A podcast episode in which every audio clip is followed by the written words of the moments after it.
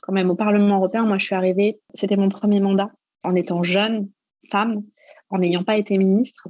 Et j'ai eu des responsabilités très importantes tout de suite en commission des budgets, en étant coordinatrice pour mon groupe politique, en négociant le budget pluriannuel pour les années 2021-2027, en négociant le plan de relance.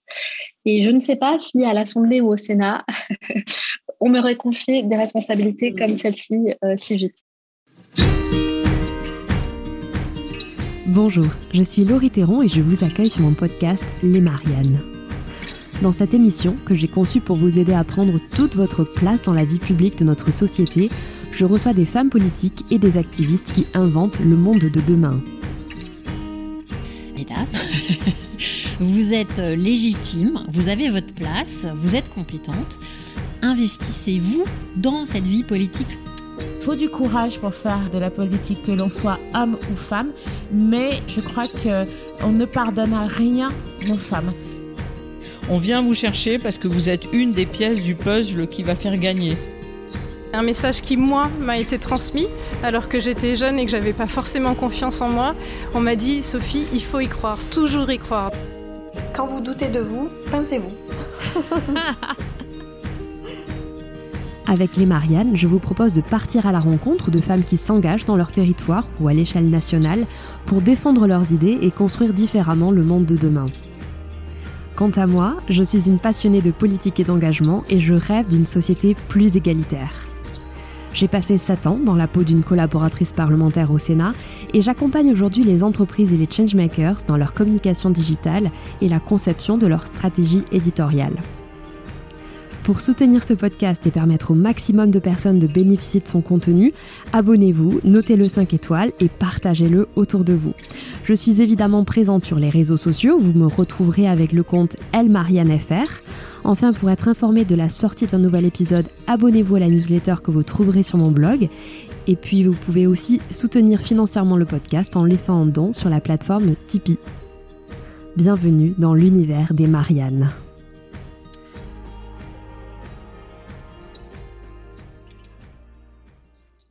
Je reçois aujourd'hui Valérie Ayer, députée européenne. Valérie Ayer a 37 ans, elle a été élue en 2019 et vous allez l'entendre, cette élection au Parlement européen vient couronner 10 ans d'engagement au sein de sa terre natale, la Mayenne. Valérie s'est en effet engagée très tôt dans la vie citoyenne. Conseillère municipale à 21 ans, elle a ensuite construit un solide parcours politique. Collaboratrice parlementaire, spécialiste des finances locales, vice-présidente du conseil départemental de la Mayenne, Valérie s'est investie sans réserve et l'engagement citoyen s'est rapidement transformé en engagement politique. Aujourd'hui, Valérie Ayer siège au Parlement européen au sein du groupe de la majorité présidentielle. Pour un premier mandat d'eurodéputée, elle endosse déjà des responsabilités importantes. Coordinatrice sur les questions budgétaires pour son groupe politique, rapporteur sur les ressources propres de l'Union européenne, ou encore plus récemment en charge de négocier la position du Parlement européen sur la réaction européenne adoptée face à l'IRA américain. Je vous propose aujourd'hui une conversation pas comme les autres. Découvrez l'agenda d'une eurodéputée, sa vision de la politique européenne, son point de vue sur les questions économiques du moment et bien sûr l'histoire de son ascension politique jusqu'aux portes du Parlement européen. C'est tout de suite sur Les Mariannes. Bonne écoute.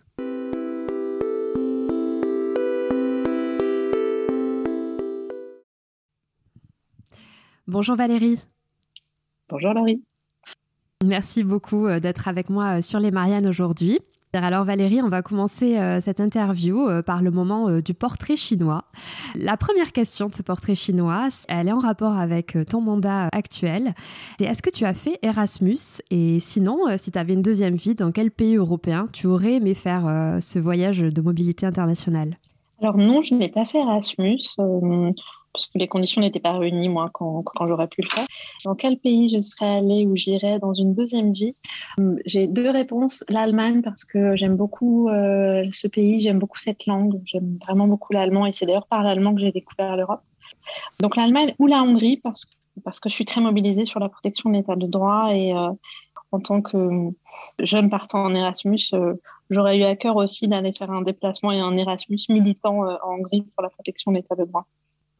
Alors, si tu étais un hashtag, lequel euh, serait-ce?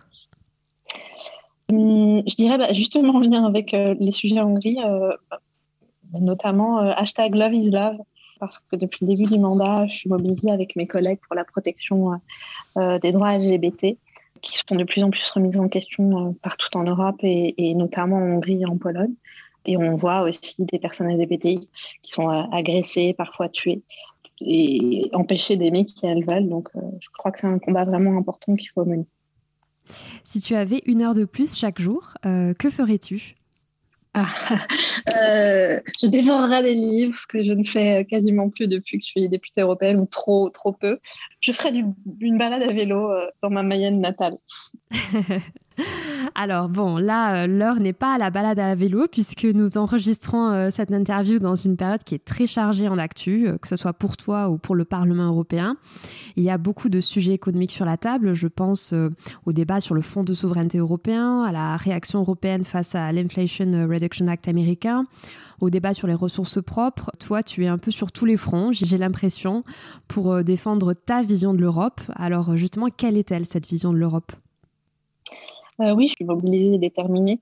Et je défends pas juste euh, ma vision de l'Europe, c'est, vraiment de défendre euh, l'Europe elle-même, ses habitants, ses industries, son économie, ses emplois. Et oui, notre projet, c'est vraiment de protéger les Européens, de préserver l'économie. Et il y a évidemment beaucoup à faire. Et l'Europe qu'on défend aussi, c'est cette Europe plus démocratique, plus verte, plus souveraine, qu'on essaie de bâtir depuis 2017 avec le discours de la Sorbonne d'Emmanuel Macron, mais surtout depuis 2019 avec cette délégation de députés députés euh, de la majorité euh, présidentielle au Parlement européen. Et en fait, vraiment, on veut transformer l'Europe, la, rendre plus efficace euh, avec une approche pragmatique des enjeux européens. oui, souveraineté, protection, engagement dans la transition environnementale et, respect des droits de l'homme et protection des droits des femmes, c'est vraiment au cœur de mon combat et de notre combat au sein de la majorité. Alors, euh, au Parlement européen, tu sièges au sein de la commission euh, budget. Tu es d'ailleurs euh, coordinatrice de cette commission pour ton groupe politique, Renew Europe. Toi, tu es en faveur d'un budget européen qui, serait plus ambitieux, avec de nouvelles ressources propres. Tu as travaillé sur ce sujet. Tu as présenté un rapport fin janvier au Parlement européen à ce sujet. Parmi tes préconisations dans ce rapport, il y a l'instauration d'une taxe aux frontières de l'Union européenne Qu'est-ce que ça signifie En quoi ça consiste Et quel est le principe de cette nouvelle taxe? En fait, aujourd'hui, il y a une multitude de produits qui sont vendus euh, en Europe euh, et qu'on achète tous, euh, peut-être toi et, tous de manière générale, des baskets, des t-shirts, des smartphones, qui ont été fabriqués à l'autre bout du monde, parfois par des travailleurs très pauvres. Et donc, ce qu'on veut faire avec la taxe équitable aux frontières, c'est faire payer euh, à toute multinationale qui veut vendre tel ou tel produit en Europe euh, une charge qui correspondrait à la différence entre ce que le travailleur a réellement perçu et le montant qu'il aurait dû percevoir pour ne pas être en dessous du seuil d'extrême pauvreté dans son pays. Peut-être te donner un exemple euh, pour être un peu plus concrète. Par exemple, au Bangladesh, le seuil de pauvreté défini par la Banque mondiale est à 3,65 Si le travailleur dans l'usine textile est payé 2,65 eh bien, on dira à la multinationale, soit vous payez euh, la différence, donc 1 euro de plus euh, euh, à l'Europe, soit vous augmentez le salaire de ce travailleur d'un euro de plus. Je crois que c'est important parce que ça permet, un, d'améliorer le sort des travailleurs à l'autre bout du monde. un euro pour nous, ça paraît rien, parce que pour eux, euh, ça veut dire 40% de plus en termes de revenus, donc ça changerait vraiment leur vie. Euh, ça permettrait de, lutter contre la concurrence déloyale pour nos entreprises en Europe. Et puis c'est vraiment euh, cette Europe qui change les règles de la mondialisation. Donc je crois que c'est une belle idée qu'on va faire vivre dans le cadre de ce débat sur les ressources propres et qui, je l'espère, deviendra demain, dans les prochains mois et les prochaines années, une réglementation européenne. On s'est inspiré ce modèle-là de la, la, taxe carbone aux frontières. Je ne sais pas si tu te souviens de euh, en fait, Jacques Chirac, à l'époque, en parlait, euh, donc au début des années 2000, euh, et on a mis beaucoup de temps à la mettre en place, mais le mois dernier, on a fini les négociations. Et aujourd'hui, un produit qui est fabriqué à l'autre bout du monde et qui ne respecte pas les normes environnementales, et eh bien quand il arrive sur le, sur le marché européen, il doit payer une charge pour respecter nos, engagements environnementaux. Donc c'est vraiment la même logique et, et j'espère qu'on en fera un bel outil demain. Alors, autre sujet d'actu, euh, le plan de bataille européen pour contrer les effets de l'IRA, qui est un plan américain qui prévoit 400 euh, milliards de dollars d'aide d'État pour la transition écologique. Alors, en quoi l'IRA est une menace pour nous finalement en Europe? Et comment est-ce qu'on peut contrer les effets pervers de ce plan d'investissement américain qui est absolument massif? En clair, la, vraie menace que pose l'IRA à l'Europe, c'est le risque de délocalisation. En fait, on a deux éléments qui se combinent, à la fois des prix de l'énergie qui sont quatre à six fois plus élevés en Europe qu'aux États-Unis, et puis euh, la mise en œuvre de cet énorme plan d'aide aux industries qui produit sur le sol américain, et donc destiné aux entreprises américaines, mais pas que aux entreprises américaines. Et les États-Unis euh, font un appel du pied très clair à nos entreprises européennes, et certaines ont déjà annoncé qu'elles avaient des projets en Europe et, que finalement, eh bien, ces projets, elles allaient les abandonner au profit de projets américains. Un exemple que je donne souvent, c'est Northvolt, qui est un, groupe suédois spécialisé dans les batteries. Il avait prévu euh, d'installer une gigafactory en Allemagne. Or, l'Allemagne lui propose euh, seulement, entre guillemets, 150 millions d'euros d'aide. Les États-Unis euh, proposent de mettre 600 à 800 millions de dollars sur la table. et donc, c'est beaucoup. Et évidemment, pour ces industries, le choix est vite fait. Et mm. Northvolt, en fait, c'est un exemple parmi beaucoup d'autres entreprises européennes qui regardent de l'autre côté de l'Atlantique, à Safran, Iberdrola et d'autres qui ont déjà annoncé qu'ils allaient réorienter leur euh, stratégie. Et en fait, ce qui est en jeu, ce sont nos industries euh, européennes stratégiques et aussi nos emplois. Donc, euh, on est en train, et je suis en train de négocier la position du Parlement européen pour contrer ces effets pervers. Et les priorités que je porte, elles sont claires. C'est d'abord adapter notre cadre sur les aides d'État, assouplir et faciliter les aides d'État pour soutenir directement les industries en Europe c'est nécessaire, mais ça suffira pas. Et puis, euh, il faut que toutes les entreprises euh, en Europe aient les mêmes chances. Et on sait bien que certains États n'ont pas, les... tous les États n'ont pas les mêmes capacités que la France ou l'Allemagne. Donc, oui, c'est nécessaire dans une réponse de court terme, mais ça suffira pas. Il faut en plus euh, un fonds de souveraineté européen. ce fonds de souveraineté, ça fait un an que je le porte. Donc, entre-temps, il y a eu l'IRA américain, mais c'est l'une des réponses à l'IRA américain. L'idée, c'est de créer un fonds de souveraineté pour financer notre autonomie stratégique, pour investir ensemble dans des industries européennes, dans des secteurs stratégiques. Euh, donc ça, c'est le volet financement. Il faut aussi, dans la réponse à l'IRA, euh, un choc de simplification administrative euh, et des procédures plus rapides pour nos entreprises. Ça, c'est vraiment un point important parce que en Europe, il y a des procédures ou des process qui durent parfois des années, alors qu'aux États-Unis, en quelques mois, c'est fait. Il faut aussi former notre main-d'œuvre. Il faut les investissements industriels, mais il faut aussi la formation parce que les panneaux photovoltaïques, euh, une fois qu'on les aura produits en Europe, euh, très bien, mais ils ne seront pas livrés en kit par IKEA. Donc, il faut des personnes qui soient en capacité de, les, de les, installer. Et puis, il faut aussi euh, de nouveaux partenariats internationaux parce qu'en clair, on ne peut plus dépendre de la Chine pour les matériaux rares, par exemple. Donc, on a du pain sur la planche, mais on est tous mobilisés. Et sur ce sujet, euh, les eurodéputés euh, des autres pays membres euh, sont assez favorables à, ces mesures ou ça va être un combat difficile? Globalement, il y a une conscience partagée de l'urgence à, répondre, à agir, à envoyer un signal politique très fort à nos industriels pour qu'ils ne partent pas et qu'ils comprennent qu'on sera là pour les aider. on a des divergences d'approche sur le fonds de souveraineté. En clair, et c'est le cas aussi dans les débats au Parlement européen, mais c'est les mêmes euh, entre les, chefs d'État et de gouvernement. Euh, ce qu'on appelle les frugaux ou les rabbins parfois, pays du Nord, l'Allemagne, trouvent que le fonds de souveraineté, euh, enfin, ils trouvent que de manière générale, il ne faut pas mettre d'argent au pot commun. Et, ils sont un peu frileux sur cette question, mais je crois qu'on va réussir à convaincre euh, tout le monde ou une grande majorité au Parlement européen parce qu'on a un vrai besoin. Si on n'envoie pas un signal rapide maintenant, avec des solutions très concrètes pour soutenir notre industrie, eh bien, euh, c'est des industries qui vont fermer, c'est des emplois à la clé, euh, c'est une perte de compétitivité et puis c'est aussi à moyen terme et même assez vite la création de faiblesses supplémentaires de dépendances supplémentaires parce que c'est notre tissu industriel qui va, qui va s'en aller. Quoi.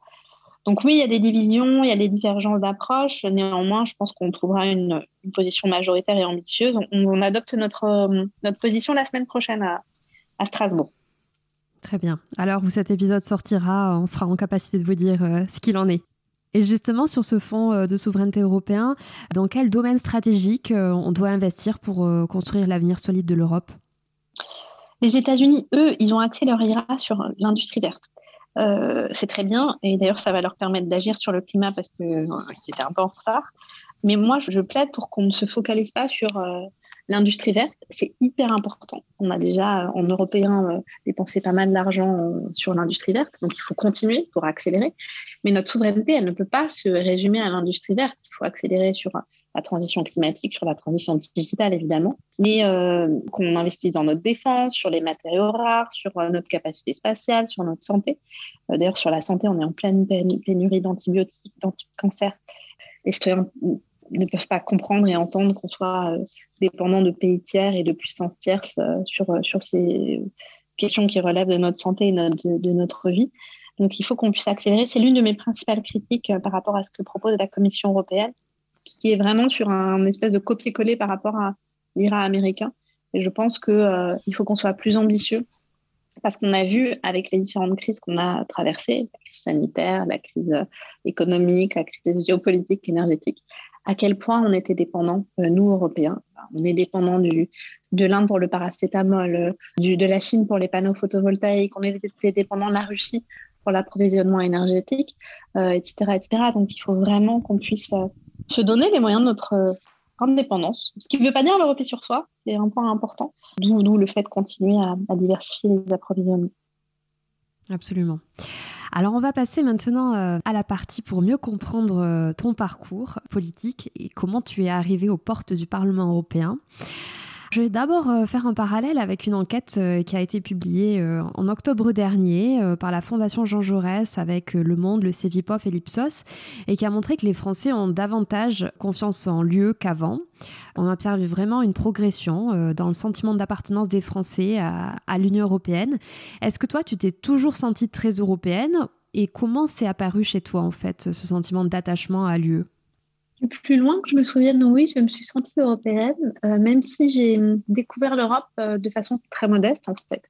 Euh, je l'ai évoqué tout à l'heure par l'apprentissage de la langue, d'une autre langue, en l'occurrence l'allemand, par euh, l'accueil de familles à Londres, euh, dans ma ferme familiale, parce qu'on ne partait pas en vacances euh, à la maison, mais mes parents qui travaillaient beaucoup, mais on participait aux échanges dans le cadre du comité de jumelage entre mon village et, un village, une commune en Allemagne.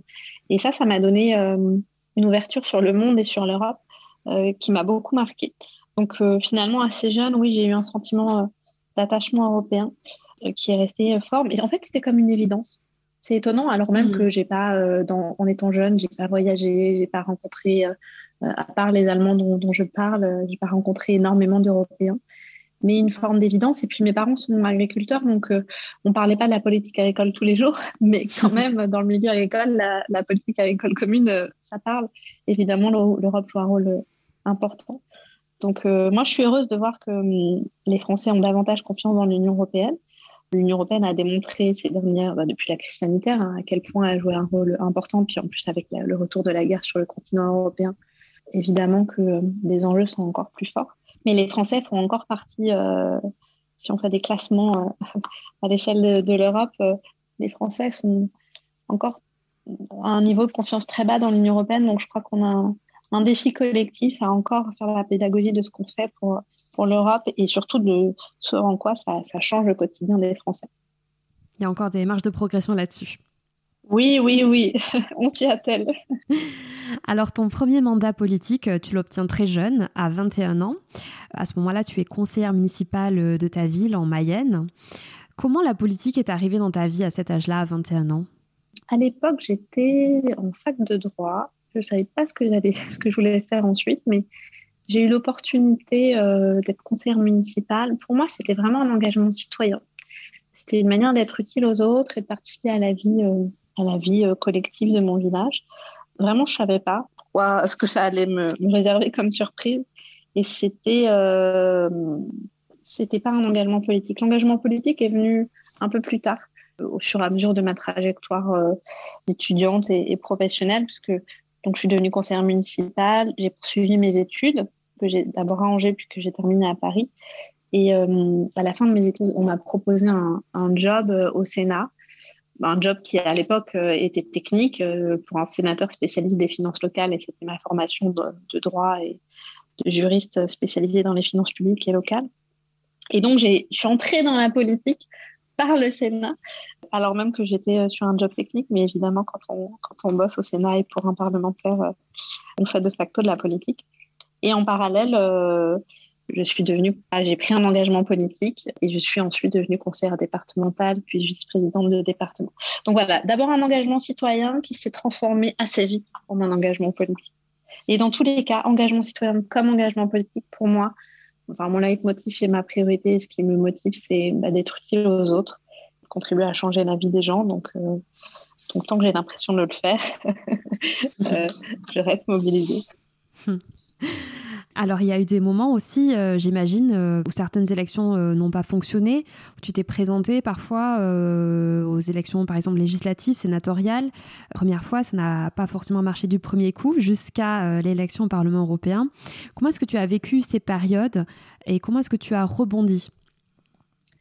Oui, alors cette, cette période-là, c'était l'année 2017. J'ai pas été candidate aux législatives, j'ai été candidate à l'investiture aux législatives de la majorité présidentielle à, euh, à l'époque. Et puis, euh, en fait, j'ai été candidate investie pendant trois heures. C'était euh, les couacs des investitures au tout début en 2010. et puis, finalement, c'est une autre candidate qui a été investie à ma place. Donc, oui, j'étais déçue, évidemment. Mais quelques mois après, il se trouve qu'il y avait des élections sénatoriales en Mayenne et j'ai été investie pour être candidate au nom de la majorité présidentielle. Je n'ai pas été élue alors que j'ai fait une très belle campagne, dont je suis fière d'ailleurs parce que ça a été une très très bonne expérience pour moi. Je suis arrivée troisième et le cinquième s'est maintenu pour s'assurer que je ne devienne pas sénatrice. Euh, l'opposition euh, euh, à la majorité présidentielle voulant s'assurer qu'il n'y ait pas de parlementaires en marche en Mayenne. Évidemment, les reports de voix sont jamais mathématiques, hein, mais on ne peut pas dire que si dans, un autre, dans une autre circonstance j'aurais été élue, mais en fait, peu importe. Ce qui compte, c'est le chemin que j'ai fait. Et en fait, cette année 2017, elle a été fait de déception, c'est vrai, le, fait de ne pas avoir l'investiture législative, puis cette campagne été, euh, qui, n'a pas débouché sur une élection. Mais c'est pas grave parce qu'en fait, j'ai beaucoup appris. J'ai beaucoup appris sur la politique, j'ai beaucoup appris sur moi-même. Et, euh, oui, je parlerai euh, pas d'échec, c'est c'est extrêmement riche. Et d'ailleurs, l'un des témoignages ou l'un des messages que je, que je veux transmettre aux plus jeunes ou aux moins jeunes d'ailleurs, qui peuvent avoir des moments de doute ou des déceptions, c'est que euh, ben, en fait, euh, on, apprend sur soi, on apprend sur les autres, sur la politique, et, c'est toujours euh, positif. Et puis, en plus, j'imaginais même pas devenir députée européenne ensuite, parce que le mandat de, députée européenne, c'était, ça me paraissait tellement inaccessible, tellement, puisqu'il y a très peu de députés européens. Et j'ai eu cette opportunité-là parce que parce qu'on m'a fait confiance. Aussi au département, j'étais vice-présidente en charge au département de la Mayenne, j'étais vice-présidente en charge du, budget et des affaires européennes, donc j'avais un engagement déjà sur ces questions-là. Et donc tout ça pour dire que euh, les, les, périodes un peu plus difficiles, euh, à mon sens, et j'en suis convaincue, je l'ai vécu, sont toujours euh, riches et autant d'expériences sur lesquelles on peut capitaliser pour rebondir par la suite. Et je crois que j'en suis un bon exemple sur cette séquence-là. Oui, c'est toujours dans l'adversité qu'on se construit aussi. Exactement, oui, oui.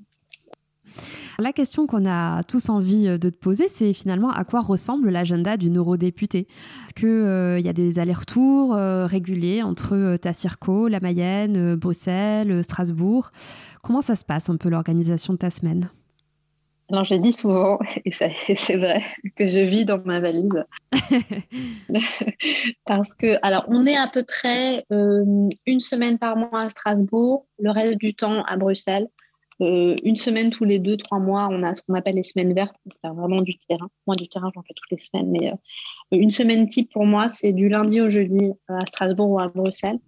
Les fins de semaine, vendredi, samedi, parfois les dimanches aussi, je fais du terrain soit en Mayenne, soit ailleurs. Je rencontre des élus locaux, des chefs d'entreprise, des présidents d'associations. je vais dans des écoles aussi ou des établissements scolaires pour parler un peu d'Europe. Donc, c'est beaucoup d'engagement il faut avoir euh, de bonnes roulettes sur la valise. est-ce que tu tisses aussi des liens avec euh, des parlementaires français? Et est-ce que finalement euh, députés, sénateurs et députés européens travaillent ensemble de concert ou pas?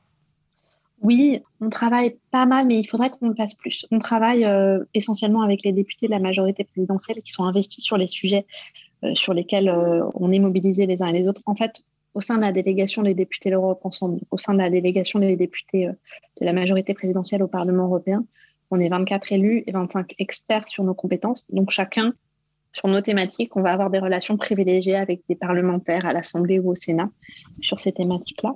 Moi, j'ai des relations avec euh, euh, les membres de la Commission des finances à l'Assemblée nationale et au Sénat notamment. Donc on se parle parce que, évidemment, ce qu'on adopte, nous, au Parlement européen, ça a des incidences sur la réglementation française et sur les positions de la France et vice-versa aussi, évidemment. Donc c'est important de le faire, mais on le fait déjà beaucoup. Mais je pense qu'on pourra encore le renforcer. Donc ça fera partie, euh, ça fait partie des, pistes d'amélioration euh, et de liens à renforcer davantage encore, même si euh, je crois que on a vraiment mis l'Europe au cœur des engagements de la majorité présidentielle. Donc il y a un vrai engagement sur cette question. Hmm. Tu parlais des choses à améliorer. Toi, qu'est-ce que tu aimerais voir changer? Est-ce qu'il y a des choses que tu aimerais voir changer dans le fonctionnement de la vie politique, que ce soit en France ou à l'échelle euh, des instances européennes?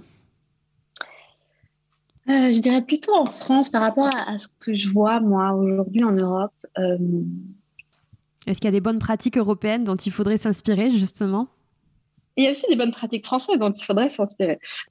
après, ça, ça, me fait penser notamment sur les questions d'éthique.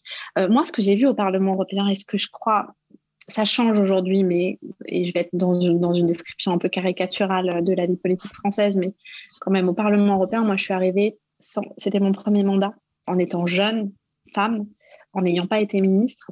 Et j'ai eu des responsabilités très importantes tout de suite en commission des budgets, en étant coordinatrice pour mon groupe politique, en négociant le budget pluriannuel pour les années 2021-2027, en négociant le plan de relance. Et je ne sais pas si à l'Assemblée ou au Sénat, on m'aurait confié des responsabilités comme celle-ci euh, si vite. J'en doute. et en fait, ce qui compte au Parlement européen, c'est qu'on bosse, quoi.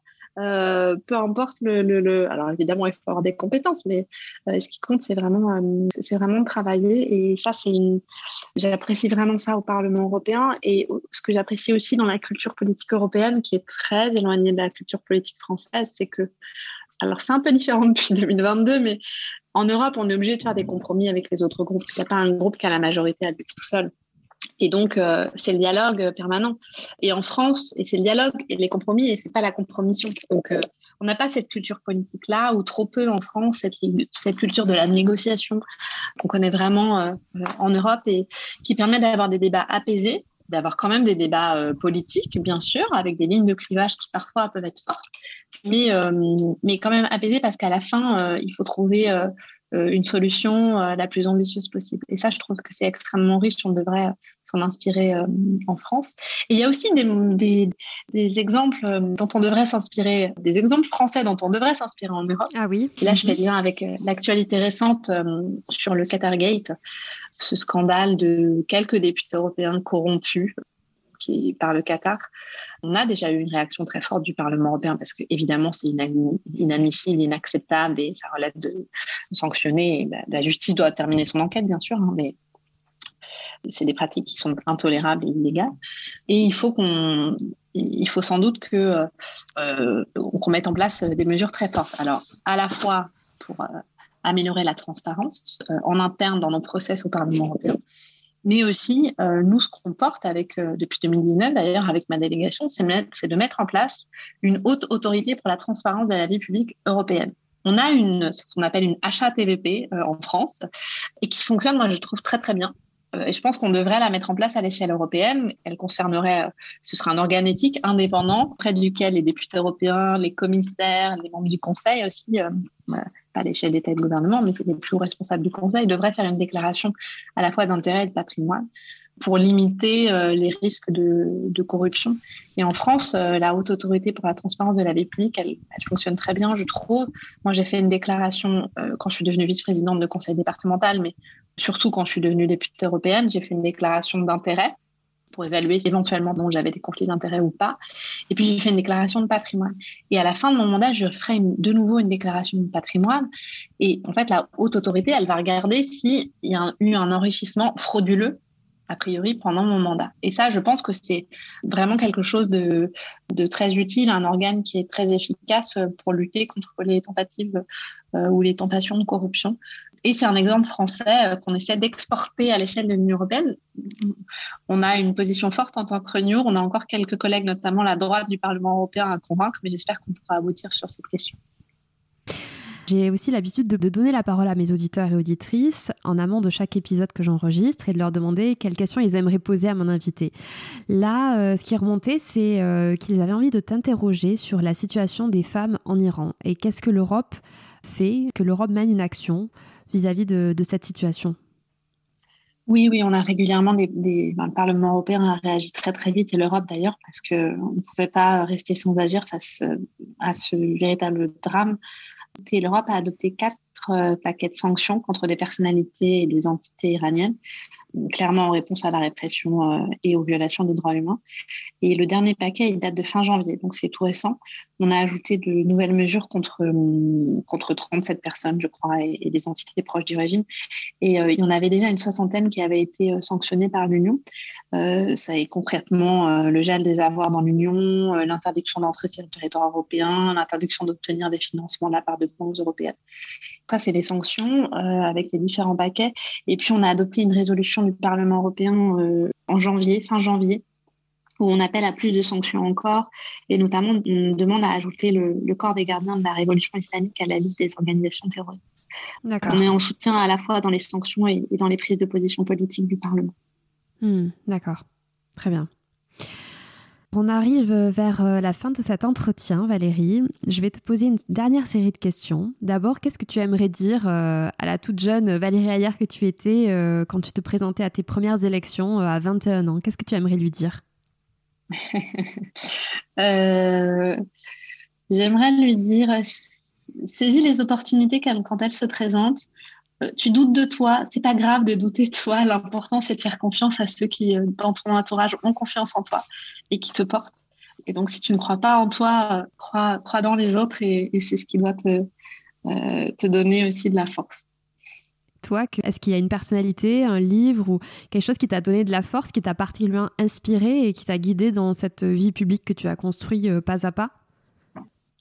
Ça peut paraître un peu bateau, mais, mais, c'est vraiment euh, sincère. C'est, euh, d'ailleurs, je l'ai, euh, en même temps qu'on enregistre le podcast, je l'ai sous mes yeux.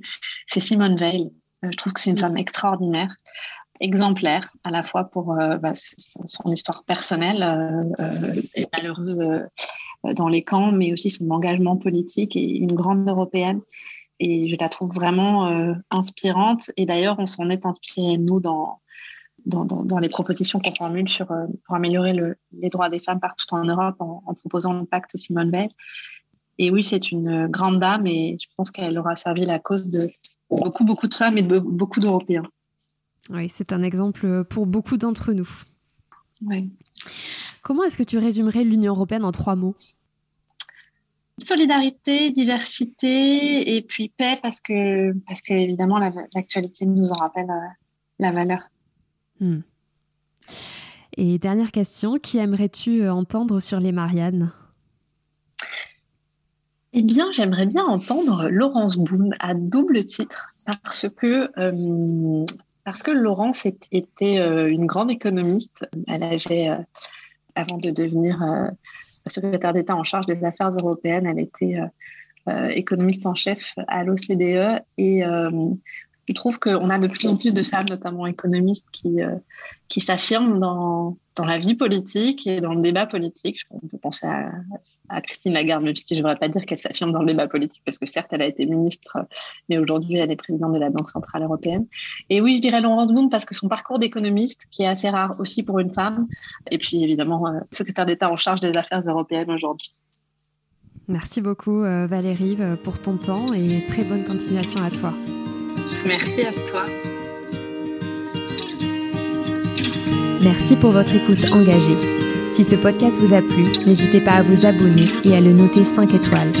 On se retrouve très vite, mais en attendant, vous pouvez rejoindre la communauté sur Instagram, Twitter ou Facebook sous le nom Elle Marianne Je vous dis à bientôt.